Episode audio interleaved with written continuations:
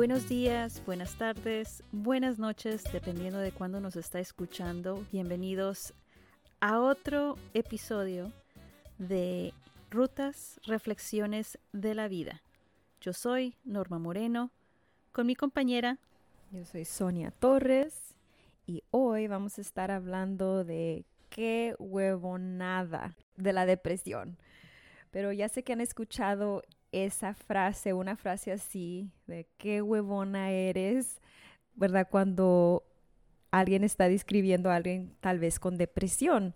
Norma, ¿tú qué crees? ¿Has escuchado esa frase? Oh, tantas veces. Tal vez te la han dicho. Es que es una huevona o es un huevón. O, bueno, pues es que sí, sí, sí, hay personas que son huevonas y que son, claro. En este momento, pues vamos a estar haciendo esa diferencia de dar un poquito más de qué es la, la depresión y cómo se presenta en, en, nuestra vida. Y también, uh, pues queremos empezar, ¿qué son los síntomas de la depresión? Como, como cualquier uh, estado médico o este estado psiquiátrico, no es la persona, es un síntoma de la enfermedad, del diagnóstico. Ciertos síntomas que se pueden ver es que el estado de ánimo puede estar irritable o también tristón, la dificultad para, para dormir o estar nada más dormido. Pérdida de interés o de placer, por ejemplo como sexo, pasatiempos o deportes que, mm, que alguna vez jugaban. Uh, falta de energía. La dificultad para concentrarse es una de las cosas que también se ha reportado mucho de que se me nubla mucho la mente, puedo concentrar. También otra es sentir mucha culpabilidad y así como nada más obsesionarte en tal vez fallas que has hecho. La depresión no es nada más biológica, algo que nos sucede, pero también puede ser como quien dice situaciones, pueden ser el ambiente en el cual estamos. ¿Has visto tú en, en, en esta temporada de la pandemia al, que te han dicho sobre la depresión, que estén deprimidos? Hay mucha habla de sobre sentirse aislado. Yo trabajo mucho con niños y, es, y, estar aislados tal vez, especialmente si son niños únicos. Entonces creo que el aislamiento. Sí, fíjate, eh, más que nada el, no poder estar con tu familia o con amigos o, o, en el trabajo. ¿Alguna otra cosa que crees que es relevante hablar sobre la depresión? Sí, pues es verdad, empezamos el episodio con qué huevonada. Una, la depresión y ansiedad son muy comunes, entonces hay que ser mindful de lo que estamos diciendo, como de realmente pensar cuando le dices a alguien, ay, qué, qué huevona eres, ¿verdad? Porque esta persona se pasa, tal vez es un familiar, se, la pasa en su cuarto, no sale, no tiene a mí, amistades. Pensar, ok, no nada más es de criticar, como de pensar, ok, ¿qué es lo que está pasando realmente? ¿Qué crees, Norma, sobre eso? Los comentarios sí, no, fíjate, de la familia. Esas, pues realmente es que algunas veces pensamos que la depresión, sí, es algo que nosotros podemos controlar, pero algunas veces sí, y la depresión es, son ciertos químicos que no estamos produciendo. Si lo puedo poner en ese ejemplo tan simple, entonces, como también poder apoyar a esa persona, porque quizás esa persona quiere salir adelante, quiere no estar deprimido, pero no sabe cómo. En ciertos casos se toma una evaluación psiquiátrica para poder tomar ciertos medicamentos para dar ese alivio, así como cuando nuestro corazón no está funcionando bien o nuestro hígado o nuestro páncreas que no está funcionando bien, ¿qué hacemos? Tomamos medicamento para poder ayudarles a funcionar bien. Así mismo es nuestro cerebro. Algunas veces necesita un poquito de ayuda. Y eso es por medio de terapia, por medio de medicamento, por medio de apoyo social, familiar, de actividad. Es algo que es importante mencionar. De que no es la persona nada más. De que porque no quiere. Es que algunas veces no se puede. Entonces, ¿cómo poder encontrar esos recursos externos? E internos para poder salir de esa depresión. Y, por eso estamos haciendo este episodio sobre la depresión, es para que no haya tanto estigma de que de hablar sobre esto, que es algo muy común y no se habla. Muchos tienen hasta vergüenza, ¿verdad?, de hablar que uno se siente así. Entonces, ojalá que esto les ayude a conocer un poquito más de la depresión y de hablar de, lo que es y cómo uno se puede ayudar a sí mismo a otras personas que sufren con esto. Consulten con su médico, consulten con su terapista, con un psiquiatra. El hecho de que estemos hablando de la depresión y que al, al, hablar con un psiquiatra o pasar por una evaluación psiquiátrica debido a tu ansiedad o depresión, no quiere decirte que hay algo extremadamente mal contigo, es simple y sencillamente es algo que está pasando en tu cuerpo, en tu biología, en tu situación y que se necesita un poquito de apoyo. Me pregunto yo, ¿qué podríamos hacer en esos momentos? Sí, hay, hay varias cosas que podemos hacer. Creo que lo más importante que yo siempre le digo a, a mis clientes y también pues a, es de, de no aislarse, ¿verdad? De aunque uno siente ay, no, no, quiero estar acerca de nadie, en verdad, de tratar de tan siquiera estar cerca de, de alguien, ser familiares, amigos. Sabes, buscar maneras de estar conectados. Yo sé que muchas personas realmente han sido bien creativas de que se reúnen una o dos veces a la semana por medio del teléfono, videollamada y hacen juegos. Claro, eso no va a sustituir realmente el calorcito, esa proximidad que tienes con tus familiares o con tus amigos, con tus seres queridos. Más sin embargo, hay sí hay maneras para poder sobrellevar ese aislamiento y poder ojalá, ¿verdad? Disminuir esos, esos síntomas de depresión. Sí, creo que también el, el, movimiento, el ejercicio, tener una rutina. Ahora que estás diciendo eso, es como el baile. A muchas personas les gusta bailar. Si se puede poner una, una cancioncita, poder hacer que nuestro cuerpo continúe en ese ambiente de movimiento, de que no nada más se sienta estancado, uh -huh. es para así poder estimular ciertas energías. Ir a caminar, conectarte con naturaleza es algo bien importante también. Creo que puede ayudar con cuando uno se siente así. Hay otra técnica que a mí me gusta eh, practicar mira, como ahorita el Dobby está deprimido porque no le estás poniendo atención.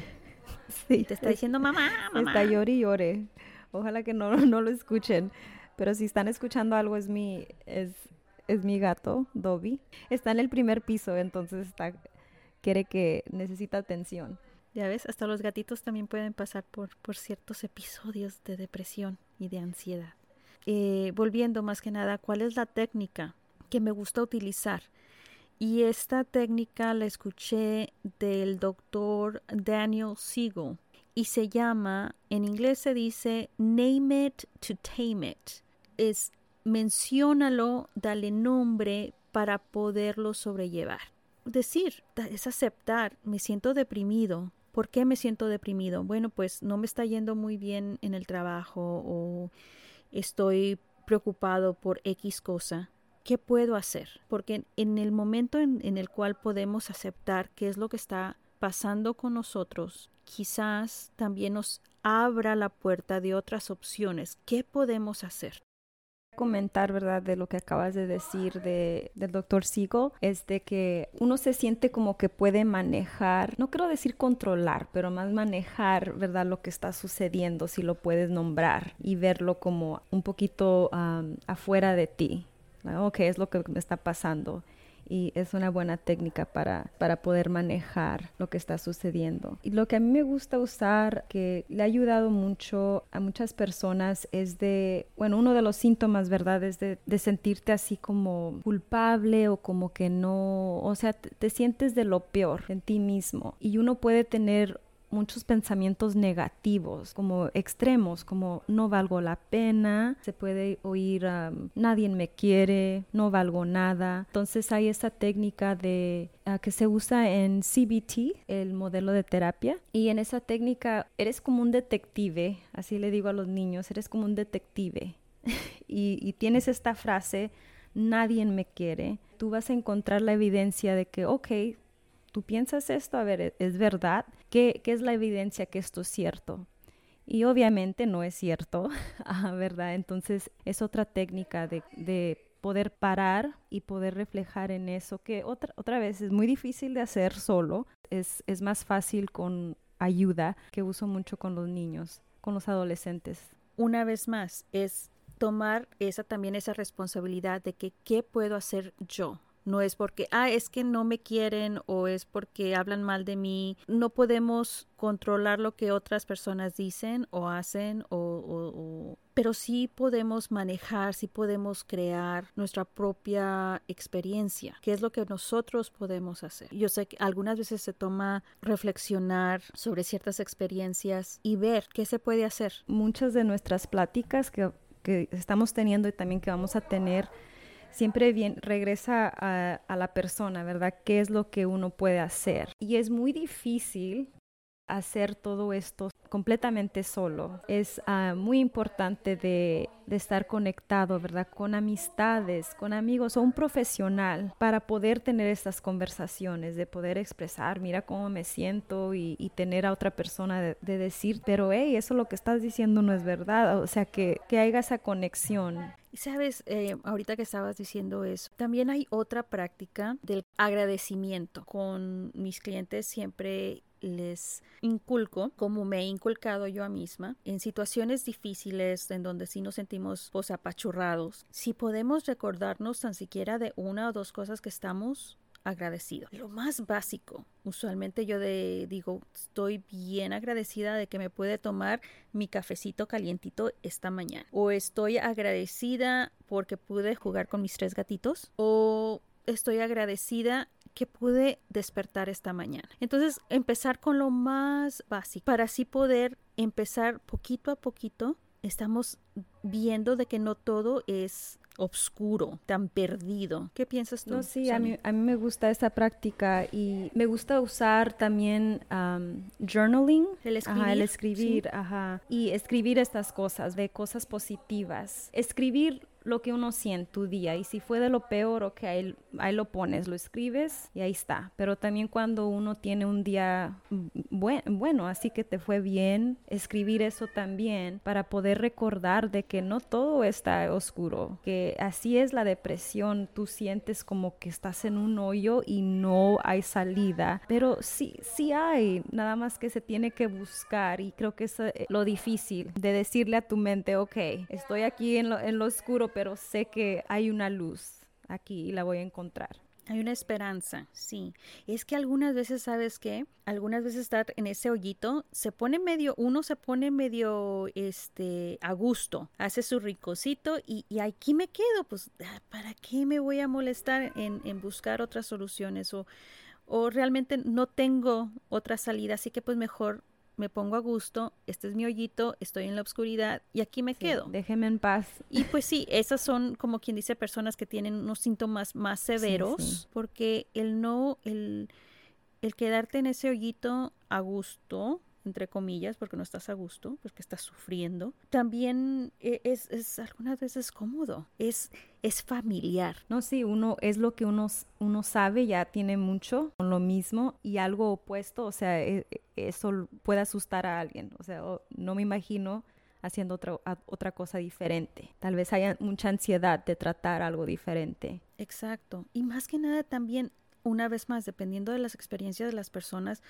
el, el, este hoyito, esta depresión, este pesimismo, algunas veces se podría decir, es tan familiar y tan algo que puedo realmente manejar. Y si el, simple hecho de pensar de que hay esperanza, hay felicidad o hay algo positivo en mi vida, eso sí me llena de ansiedad o, o, o realmente digo, no, es que me va a pasar y nada más se, se, va a ir. Nada más pasa por un ratito y se va. Y otra vez regreso al, al mismo punto de, de, tristeza, de depresión, de que el mundo o, o, de que mi vida no es bueno. Y entonces es en donde creo yo que esa práctica ya sea de journaling, de escribir, o también de festejar las pequeñas cosas buenas que nos pasan, pueden ayudarnos, pueden cambiar patrones en nuestro cerebro y pueden ver esa esperanza.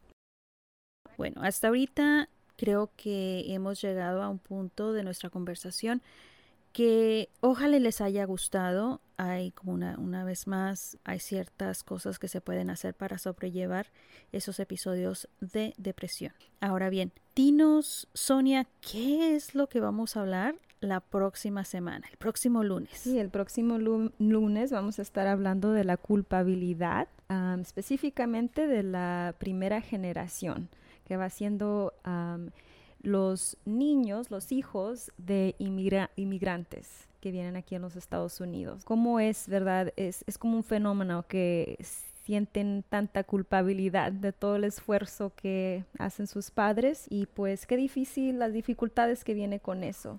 Vamos a estar enfocándonos en eso en nuestro próximo episodio. Perfecto. Bueno, les queremos dar las gracias por seguir escuchándonos en este programita de rutas, reflexiones de la vida. Yo soy Norma Moreno con mi compañera Sonia Torres. Muy buenos días, buenas tardes, buenas noches, que se la pasen muy bien.